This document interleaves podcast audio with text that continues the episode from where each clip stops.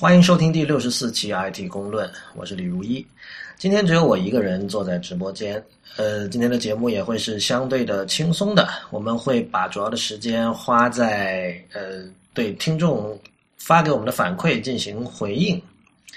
呃，首先有一位朋友通过知乎的私信。嗯，给我们发来了这样一条反馈。由于他是私信发的，所以我们就不读出他的这个网络 ID 或者名字了哈。呃，他的这封信是这样写的：你好，我有一个建议，不只是对 IT 公论的，也许是对整个播客界的吧。即在听 IT 公论的过程中，我发现当我听到某个我不感兴趣的话题时，首先想到的就是快进；而当我快进之后，却发现又不知道当时播客在谈什么话题。因为也许一期节目有不止一个话题，我不知道是否别的播客有解决方法。自己首先想到的是一些视频网站的做法，当光标停留在视频进度条上的时候，可以预览到视频的实时画面。当然，这只是一个个人想法，没有具体的解决方案。音频和视频也有很大的不同，我我作为非技术人员，也无法预知到这其中的技术难点，只是想提出一下这个问题。我我觉得这确实是一个问题，嗯，解决方案目前我看到的唯一一个是那个之前 Strategy 就是 Ben Thompson 他的那个博客叫 Strateg 呃 Strategy 点 FM，不过这个博客好像现在停掉了。我但我记得他当时播的时候，他在那个每期节目的提纲里，他会把时间码标上，比如说。零分零秒到六分二十三秒，我们讲的是什么什么话题？然后六分二十四秒到这个二十分十二秒，讲的是什么什么话题？所以这样的话呢，你你在看这个提纲的时候，同时你就可以去用用手去调节那个 slider，调节进度。然后你如果某个话题你是没有兴趣的话，你就可以可以把它跳过去。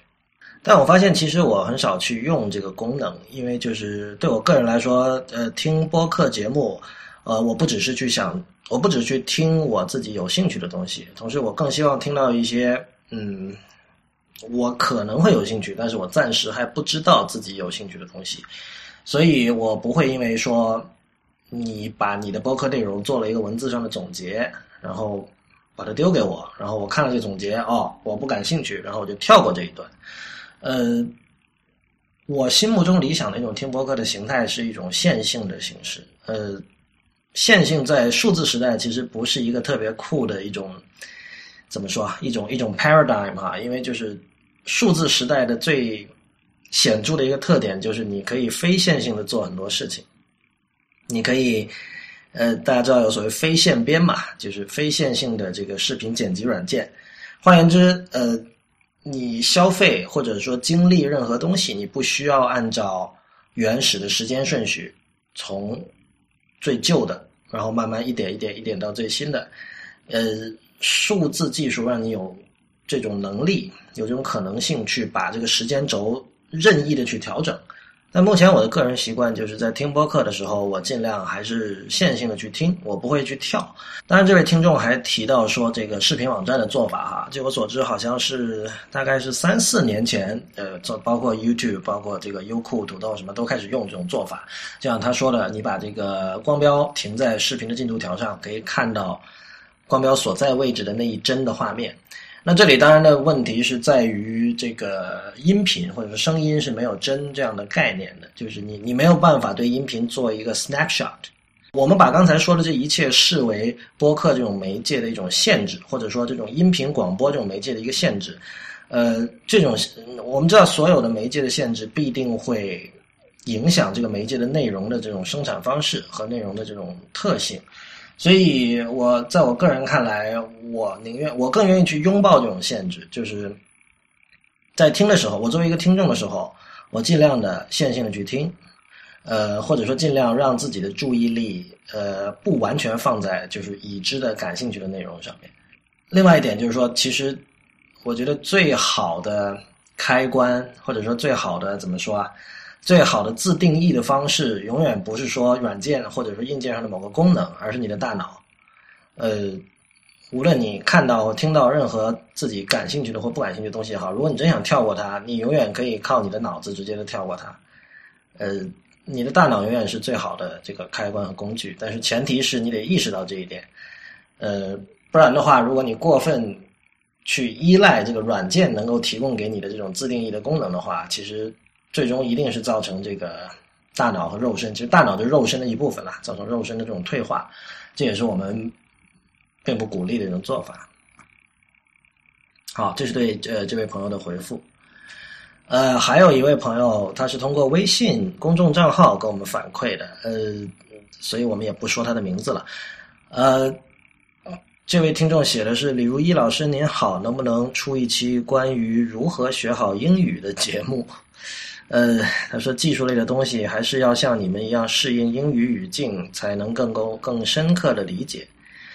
呃，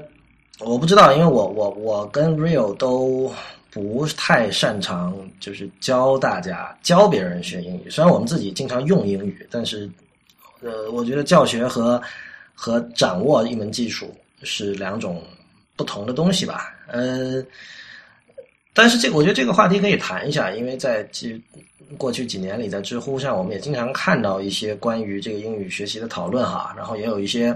著名的 ID 经常谈论自己这个学习英语的方法。呃，其实我从小就经常是接到过类似的问题，但是我每次只能很诚实的回答说我我不知道，因为我觉得，呃，这可能是一句陈词滥调，但是的确是每个人必须找到和适合自己的方法。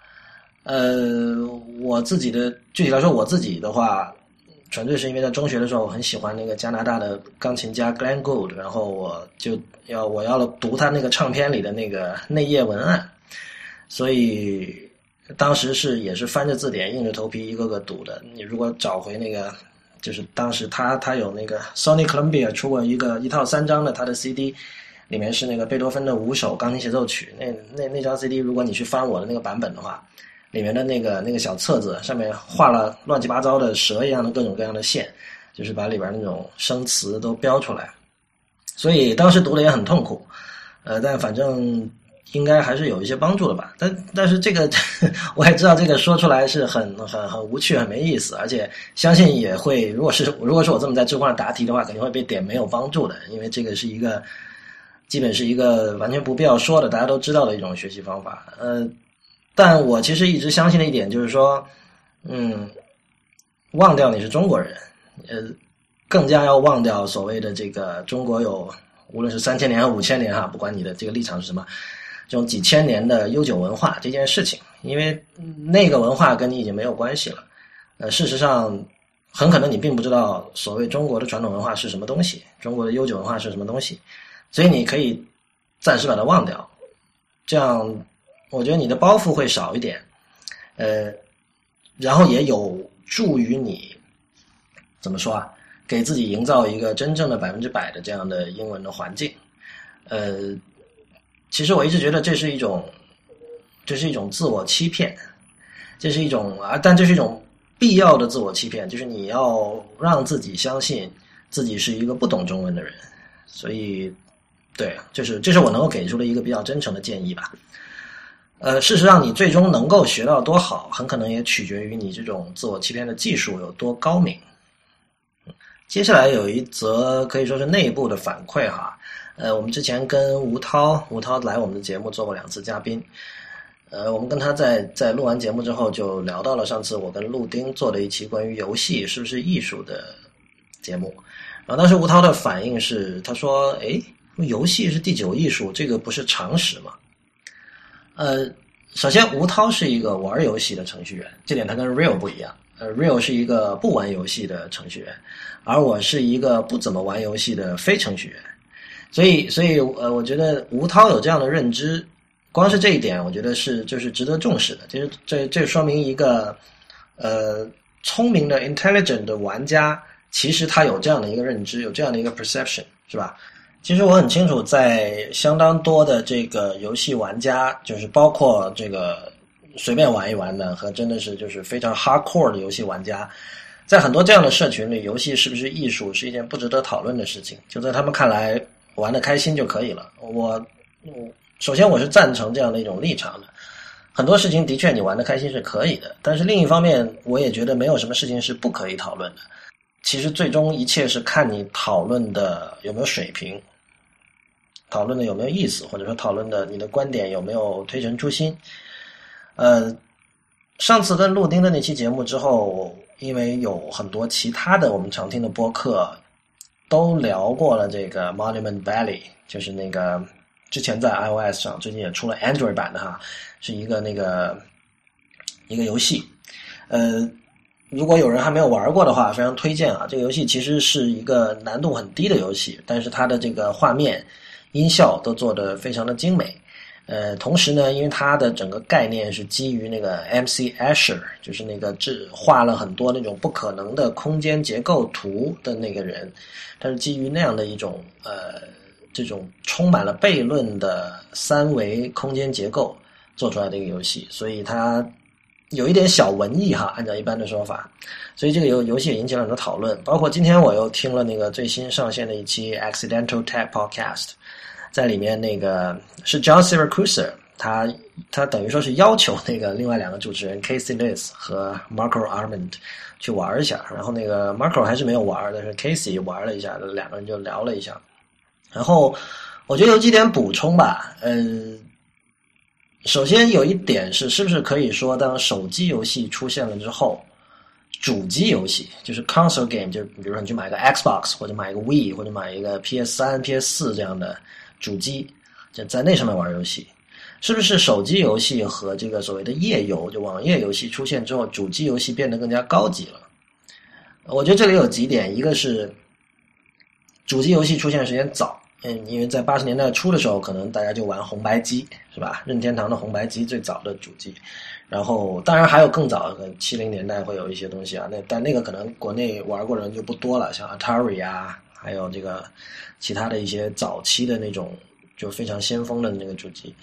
第一台普及了的商业化的游戏主机红白机，从这里开始算起。那换言之，如果你是一路从呃各代主机玩下来的话，你怎么说也有个最少也几年，那么可能长达几十年、二三十、二十多年、三十年的游戏的的玩游戏的历史了。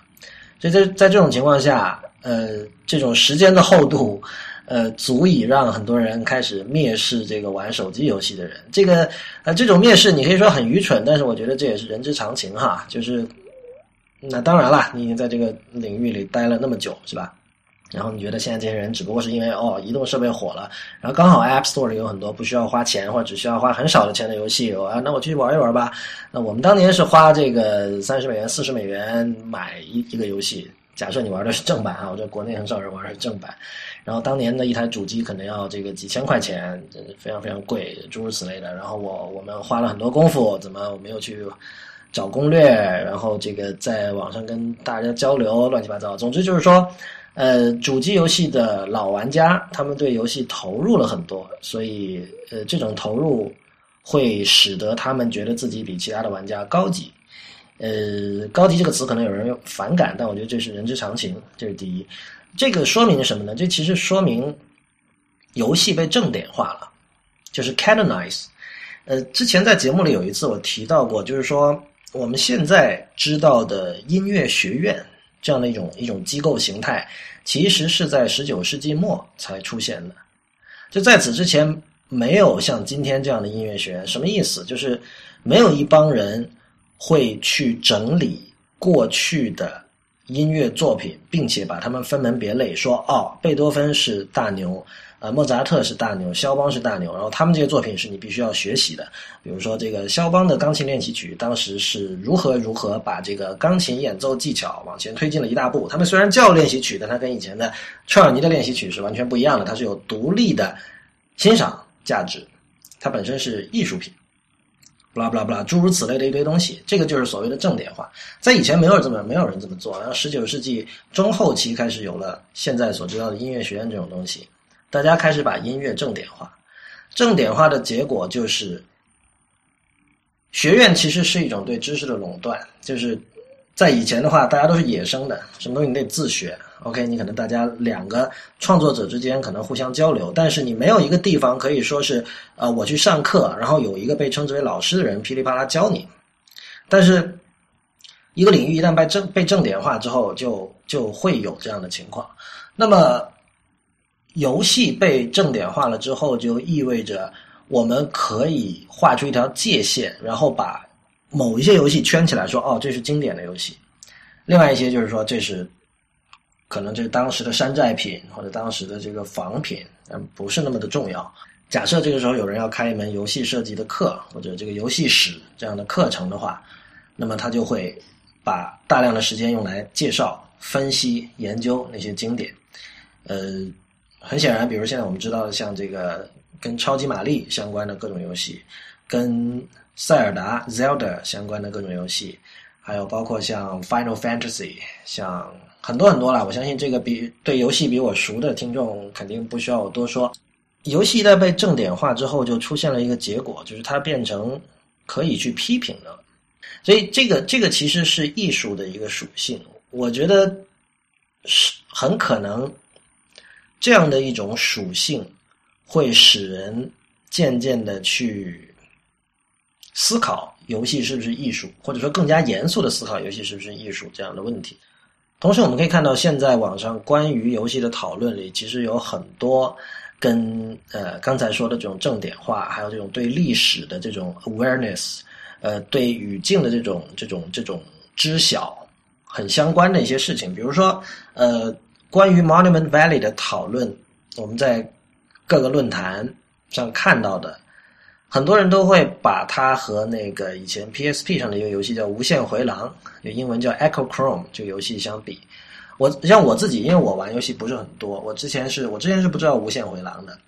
但是我看到这样的讨论之后，我就意识到两点，第一个就是说，哦，Monument Valley 不是横空出世的，它其实是也是所谓。俗话说，的站在巨人的肩膀上。他们之前是有类似的游戏可供参考的。事实上，这点 Monument Valley 的这个主创人员也有提到过。他有他有提到过，他们参考了 Echo Chrome 还有其他的一些类似的游戏。呃，但我觉得这里有意思的地方是，呃，玩家或者说这个欣赏游戏的人，他们在讨论的时候会把这点提出来。就是如果你真的觉得游戏是一个大家玩了开心就好了的事情，你是不会关心这个的，你是不你不会关心脉络的。但是现在很很显然有一些人是关心这一点的，就是说你要评论 Monument Valley，你得具备一定的资格。这个资格就是说你得知道以前的类似 Monument Valley 的游戏，比如说 Echo Chrome 就是这样的，无限回廊就是这样一个游戏。那如果像我和陆丁，像我们这样没有玩过无限回廊的人，在这些。玩家看来是不具备评论 Monument Valley 的资格。我觉得有这样的一种意识的存在，就就意味着游戏它本身在这点上，它跟艺术确实很像。就是我们知道，艺术是对艺术史的解读，还有对艺术的评价，是一定要有有历史观，而它是基于比较的。如果你不知道前人做过什么，你现在你可能就是你会少见多怪，你会见到一个人现在做了一些事情，你会觉得哇，好了不起。但其实这件事情可能。八十年前已经有人玩过了，所以这个最后就引出了我的一个假说吧，就是我一直觉得玩就是 IT 人或者程序员哈，就是从事技术工作的人，有他们分成两种，有一种是玩游戏的，有一种是不玩游戏的。这两种人我都见过。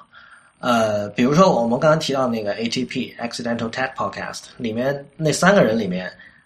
，Marco Arman 和 Casey。Casey List 都是不玩游戏，但 John Siracusa 是很有名的游戏迷，他经常参与一些其他的播客在讲游戏，包括他自己在那个第二期的那个 The Magazine 上就写了一篇关于 Journey 的文章，当时还挺有名的嘛。他是可能是这个英文世界最大力去推荐这个，或者说英文的这种技术界吧，最大力的推荐 Journey，就是 PS 三上的那个游戏的那个的一个人。所以我一直有一个假说，就是玩游戏的程序员，这些人是程序员里的文艺青年。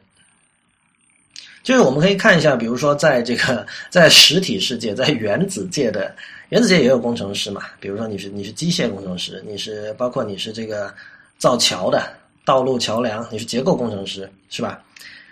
呃，我们知道很很可能就是一般的刻板印象会认为这种工程师是对于。呃，文学和艺术并不是那么有兴趣，但是也有实体世界的工程师对这些东西也是很有兴趣。可能他业余写诗，可能他业余写小说，对吧？我们知道爱因斯坦拉小提琴就很有名的例子了。那我觉得，其实在这个在比特世界里，就是在数字世界里是一样的。有程序员是对文艺作品完全没有兴趣的，但是也有程序员就是喜欢写小说，呃，喜欢做音乐，这样的人很多嘛。因为比如说像我们的来过我们这里两次的，像吴涛，吴涛他自己以前就有写游记的习惯，呃，而刚好吴涛也是玩游戏的人。然后这里就回到一个又是老掉牙的话题了，就是游戏对人究竟有没有益处？呃，当然我们看到就是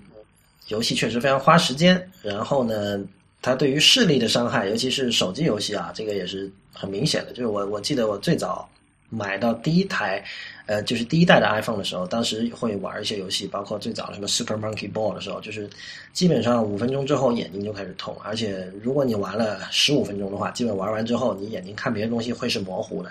这个确实是很恐怖的一件事情哈。呃，但是我觉得啊，如果刚才我的这套论述是成立的话，我们可以说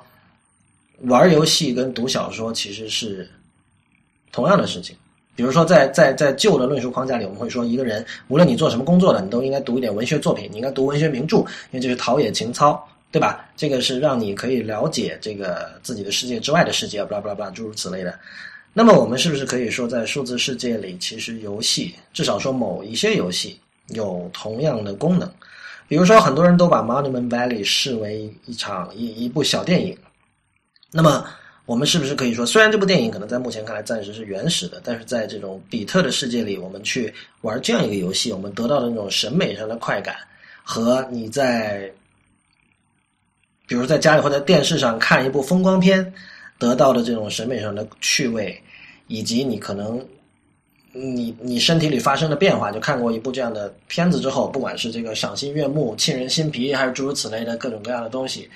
这这这两种感受，这两种。呃，经验这两种经历是不是类似的？然后游戏有各种各样的，比如说我们有益智类的游戏，像像 Letterpress，像像 Three，像这样的游戏是不是可以呃培育你的这种逻辑思维的能力，对吧？呃，包括像数独啊这样的。然后另外有一些游戏，像比如说按照 John Siracusa 的说法，这个 Journey 这款游戏是可以教你与人为善，因为它有一套这种特殊的机制，它限制了你和其他玩家。交互时候的这个可以做的事情，你可以做的事情是有限的。比如说，你在这个游戏里你是没有办法伤害别人的。呃，所以我们是不是可以说玩 Journey 的这个过程是一种呃为你是帮助你改善你的性格的一个过程？我觉得这些问题其实是是值得思考的，而且也恰恰是这些问题使得游戏是不是艺术这样的一个。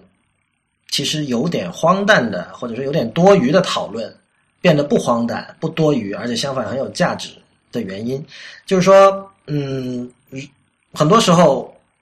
我们为什么要去欣赏艺术？我们为什么要去看艺术？用一句很老土的话说，是我们为了陶冶情操。对，这虽然老土，但这是对的。你确实是为了陶冶情操。而陶冶情操是什么？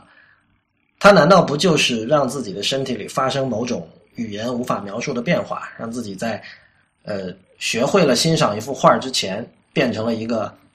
不同的人，变成了一个和以前不一样的人。至少至少我们自己会相信，变成一个更好的人。不管这个好是从什么意义上说的哈。那么如果说有有游戏可以达成同样的效果，那么至少从这个层面上说，游戏毫无疑问是艺术。OK，这个是我们对一些听众的反馈，以及之前的一些节目进行的跟进。今天这期节目就暂时到这里。不过有一点想提醒大家的，就是日本著名的字体设计师小林章的一本叫《西文字体》的书的简体中文版最近刚刚出版了。而小林章本人呢，本周都会在北京进行一系列的演讲。呃，这本书的简体中文版是由著名的 Type is Beautiful 这个。跟视觉文化和字体设计相关的网站的作者之一刘庆，也就是 Eric 刘翻译的。那么，事实上，我们今天在录制这期的时候，这个相信小林江先生的这个讲座现在正在进行中哈。我一直觉得关于中文的字体的书非常的少，所以基本上你见到任何一本都应该买下来。而这本虽然是关于西文字体的，但其实也是很具有参考价值的，因为小林章他是比较少见的一个就是。专门做西文字体设计的亚洲人，那小林章当然是日本人了，但是他一直是在做这个就是拉丁字符的字体设计。呃，可能大家最熟悉的是这个 Avenir Next 这个字体，在这个最新版的 Mac OS Ten 还有这个 iOS 里都是预装的。呃，iOS 是在 iOS 七才加入了这个 Avenir Next 这个字体家族。呃，那这个字体就是小林章和著名的那个 Frutiger，就是设计 Frutiger 这个字体的那个设计师两个人一起改的。就之前先有了，在一九八零年代的时候。呃，Frutiger 这个人设计了这个叫 Avenir 的这个字体，然后他们在二零零四年的时候，小林章和 Frutiger 两个人一起把呃 Avenir 字体家族整个重新设计了一遍，做了这个现在我们看到的 Avenir Next 这个版本。所以呃，大家可以打开自己的 iOS 设备或者 Mac 电脑，然后从字体选单里选出这个这个字体来看哦。iOS 上就是你得 没有那么容易选，可能有有一些 App 它会这个它会让你看到这个这个。手机里装的所有字体，它各各各自的效果，我们会在本期节目的这个提纲里把这个链接加上。呃，大家可以先看一下效果，然后如果有兴趣的话，可以购买这本叫《西文字体》的书来阅读。然后本周如果有兴趣、有时间的话，也可以参加这个这本书的作者小林章在北京的几场演讲活动。具体的信息，我们同样会在这期网站的提纲里把链接给出来。那么，谢谢大家收听今天这期非常短、非常轻松的这个特别节目。本周三，Real 会回到我们的直播间来和大家见面，也欢迎大家在我们的社交网络关注我们。我们在新浪微博叫 IT 公论，公平的公，论点的论，在微信公众账号 Twitter 和 Instagram 都是叫 IT 公论的全拼。谢谢大家，我们下期再见。